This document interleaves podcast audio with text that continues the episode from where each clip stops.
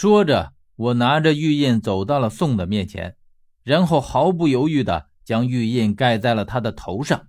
在玉印盖在他头上的时候，只听见宋凄厉的嚎叫声顿时戛然而止，就像是他的灵魂瞬间被抽离了身体，痛感也随之不存在了一样。我将玉印缓缓地拿起，同时只见宋抬起头来，玉印悬在他的头顶。我厉声问道：“我且问你。”你为谁在卖命？而与此同时，我听见青奴突然歇斯底里的喊道：“你不能这样！”而且我感到他定在原地的身子已经动了，转眼之间就朝我扑了过来。我迅速转身，玉印挪动，只见原本已经在我控制之下的宋的身子猛地一抖，然后就倒在了地上。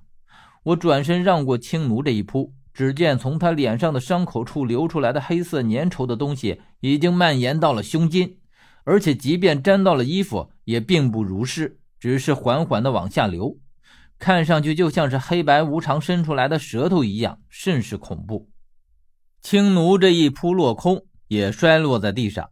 我于是将玉印一转，对着青奴，然后开口说道：“我可以控制宋，同样也可以控制你。”既然你想告诉我，那我就先拷问你好了。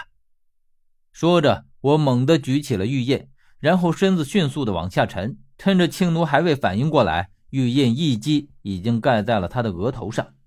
我只听见一声玉印击到他骨骼上的声音，但是在玉印盖上去的时候，却并没有出现玉石击碎头骨的伤害。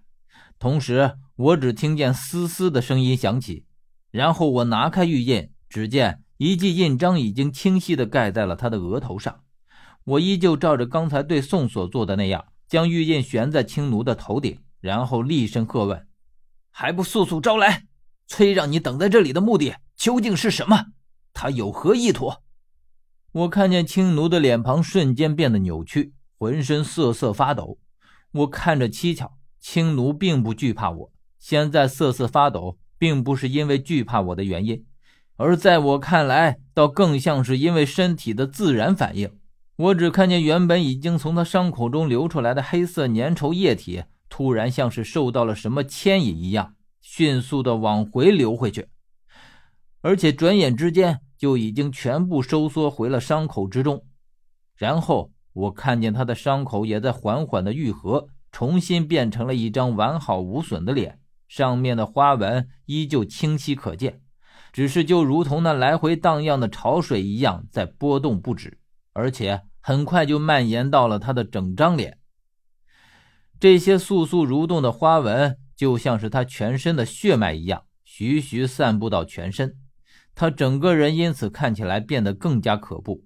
这时候我才明白，他为什么会叫青奴，因为现在他的整个身子都因为这样的花纹而变成了诡异的青色。我知道最关键、最古怪的地方就在这些黑色粘稠的花纹上。之后，我就看见他想要抗拒的站起来。我加重玉印上的力道，然后往下猛地一压，再次喝道：“快说，崔的意图是什么？”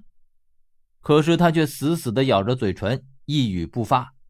全身的花纹因为他猛烈的对抗而不断的波动着。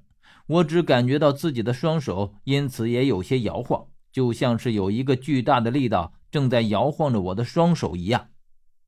十三这时候在我身边说：“何远，这东西留不得了，得赶紧杀了才好。”边说着，十三就已经窜到了青奴的身边。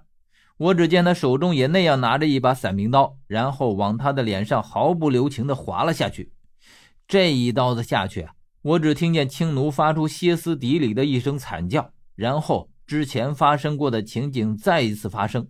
只见黑色粘稠的液体再一次从他的伤口里流出来，而蔓延到全身的花纹就像是失去了养分的海藻一样，迅速的往回收缩。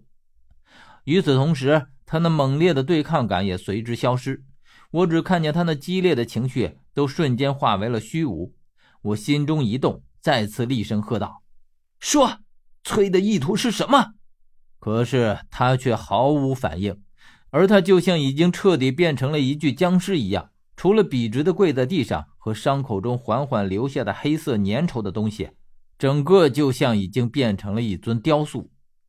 正在我疑惑不解，我突然听见十三用和我一样的口气开口说道：“说，崔的意图是什么？”可是这回却有了效果。十三冲我眨了眨眼睛，小声说道：“你忘了这个玉印是我的，盖在他脑门上的印章是蒋。”我这才恍然大悟，原来竟然是这样的缘故。我虽能操纵玉燕，但却毕竟不是它的主人，无法用它来号令尸体。特别是将印章盖上去之后，尸体就只会听从印章主人的号令。怪不得宋虽然拿着玉燕，却发挥不出它的作用，竟然是因为这样。十三的话出口之后，我看见青奴毫无感情的开口说道。崔要我在这里等候你到来，第一是防止有外人进入这里，第二则是在你到来之后，假扮昆仑奴取得你的信任，然后趁机将你变成我的侍奴，这样崔就可以间接的操控你。